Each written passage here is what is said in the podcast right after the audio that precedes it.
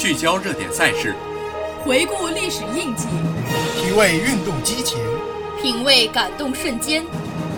这里有最新鲜的体育资讯，最全面的赛事报道，最立体的体坛巨星。用耳聆听，用心感受，用爱发声。欢迎收听《体坛风云》。直击赛场热点，纵横体育风云。这里有运动的激情碰撞，有宿敌的绝地较量，用体育感悟人生，在赛场绽放光芒。欢迎大家收听本期的《体坛风云》，我是主播王倩。大家好，我是主播皮皮。哎，皮皮，国庆都去哪儿玩了？嗯，也没去哪儿，好像这几天一直在家里宅着。不过倒是去铁西体育场看了两场辽足的比赛。哦，怎么样？赢了还是输了？哎，赢倒是赢了，可惜是惨胜啊。什么叫惨胜啊？想知道具体情况，那接下来就让我们一起走进本期的体坛风云。北京时间九月三十号下午七时三十五分，二零一八中甲联赛第二十六轮的一场比赛在沈阳铁西体育场展开。辽宁沈阳宏运队坐镇主场迎战呼和浩特队。辽宁沈阳宏运取得梦幻开局，张延军接穆伦加的中圈长传挑射破门。上半场，高增祥为呼和浩特打进一球扳平比分。下半场，两队各利用一次任意球机会，由穆伦加和桑格尔分别破门。比赛最后一分钟，雷永池完成绝杀，最终辽宁沈阳宏运三比二战胜呼和浩特队。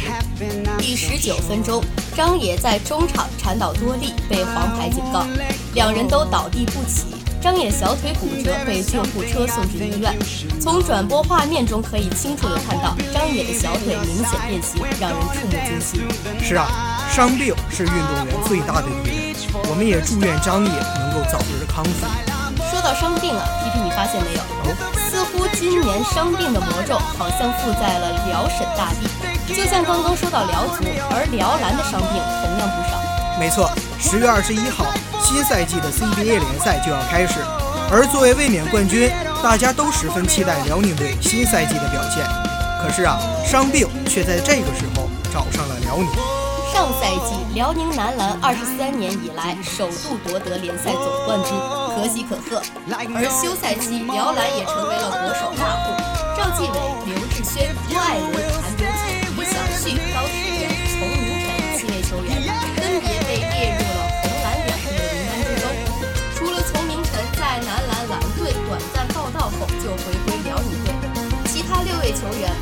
家队进行了比较长时间的训练或比赛。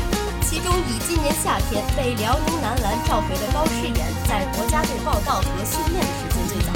但是啊，这些辽篮国手均不同程度受到了伤病的袭扰，其中受伤最为严重的当属赵继伟。在雅加达亚运会开始之前的内部教学赛上，赵继伟跳起传球落地不稳，意外受伤，导致左脚骨裂，无缘亚运会。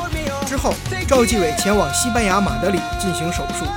虽然医生表示不会留下后遗症，赵继伟的恢复状况也非常良好，但是他至少需要休养三到四个月的时间，也就是说，赵继伟或将在元旦节或春节前后才能复出。辽宁男篮历来以兵多将广而著称，尤其是本土阵容实力雄厚，常常能够在末节完成大逆转，并因此获得了“第四节惹不起”的称号。正是凭借这一点，辽宁男篮在上赛季季后赛连克北京、广东和广厦等强敌，最终夺冠。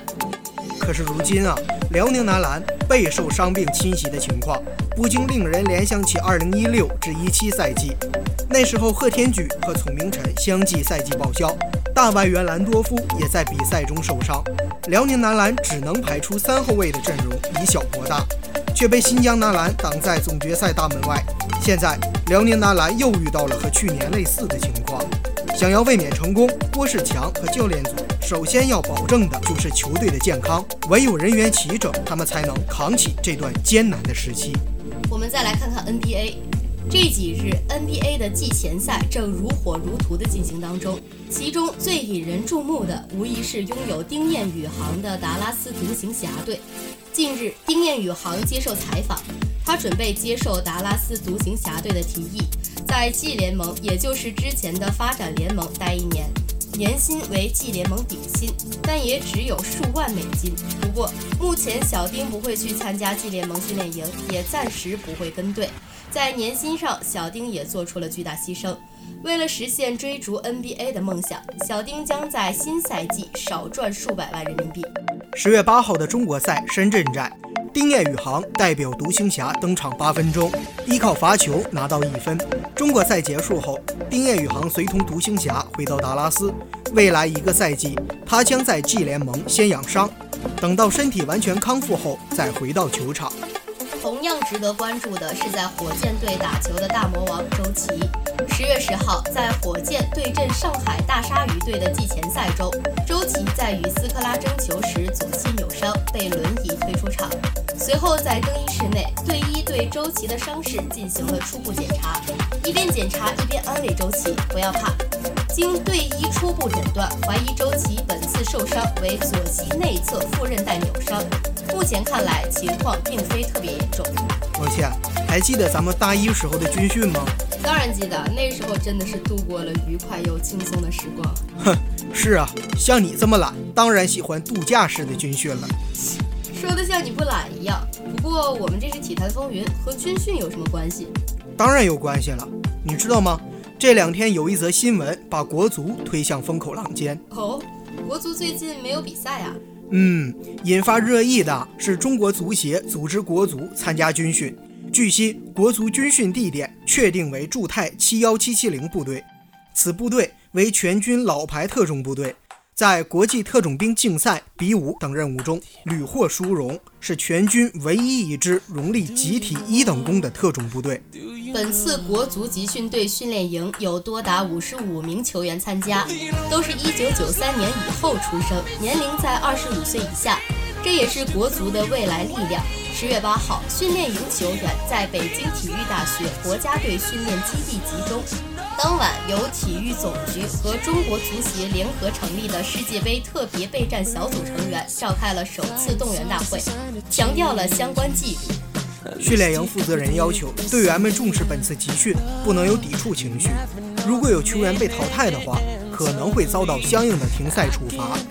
按照足协安排，训练营球员将在北京进行三天的体能测试，全队在十月九号进行体检，紧接着进行各种体能测试，而且还加入了心理测试，全面考察球员的各种素质。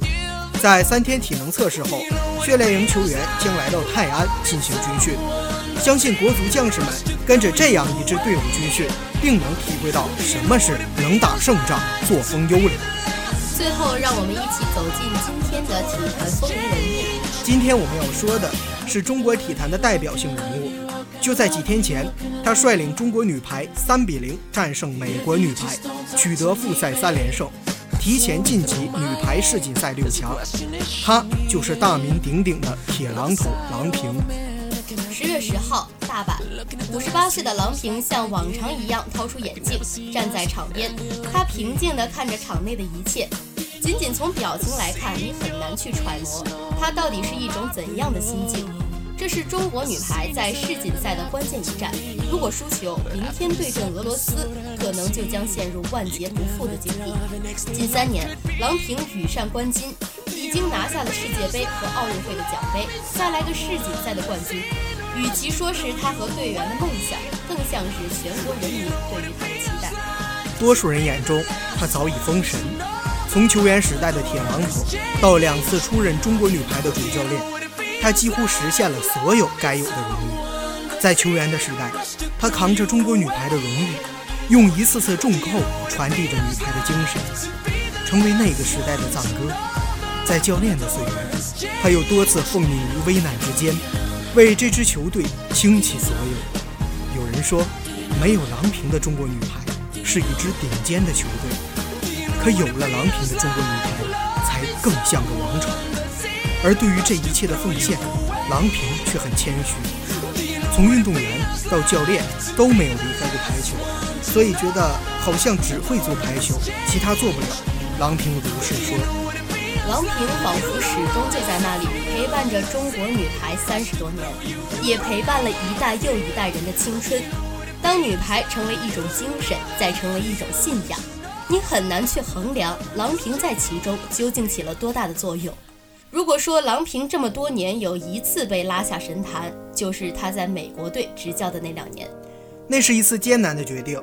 彼时还在意大利俱乐部执教的郎平，甚至早几年前就在意大利的家中接到了美国队的合同。他一直在犹豫，如果不把合同接下来，他可以早些结束和女儿聚少离多的生活。可接下来了呢？中国女排的黄金一代刚刚告别，羽翼未丰。百废待兴。如果带着美国女排和他们隔网相对，会怎么样？郎平不敢去想，他闭上眼都是老熟人，是那些和他并肩战斗过的队友，是那些他看着的小运动员们。多年之后再回忆起这段经历时，郎平这样仍然说着那时的忐忑，因为对中国女排的这份感情，我不愿意这样做，让我站到中国女排对手那边去，我接受不了。她是伟大的球员，她是中国女排的传奇，可她同时也是个妈妈，希望可以陪当时十二岁的女儿一起陪伴她健康成长的妈妈。最终，她走出了这一步。在那一天，郎平把电话拨给女儿，告诉她自己找到了比在家门口的麦当劳当服务员更好的工作。历史仿佛是个轮回。一九九五年，经过反复考虑。他放下年幼的女儿，离开美国，回国出任中国女排主帅。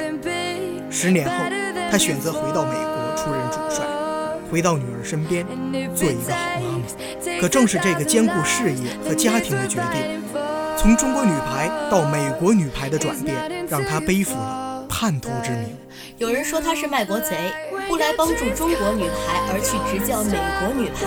有人说他是被发达国家的高薪资所吸引，眼里只有钱。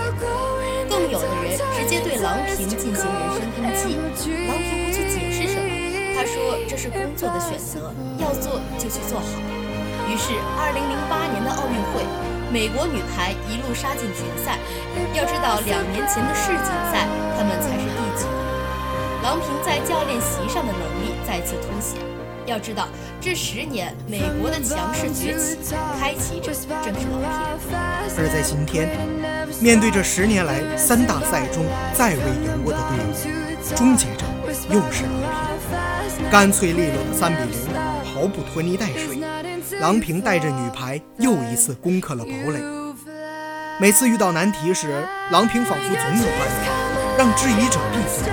让反对者失声，而回过头来再看，一切又都风轻云淡，一切又都云淡风轻，仿佛是一种巧合。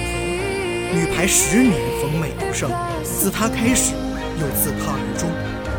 十月十日，终结三大赛对美国的十年不胜，郎平又一次收获了属于自己的一个荣耀之日。至少今天过后。那些曾经叫嚷着郎平叛徒的人，该彻彻底底闭嘴了吧？竞技体育向来如此，终生侍奉一队值得赞扬，但转头他赢绝对是可以理解的。无论是辽足的杨宇，北京的里根，他们都有自己的选择，而且他们的选择没有错。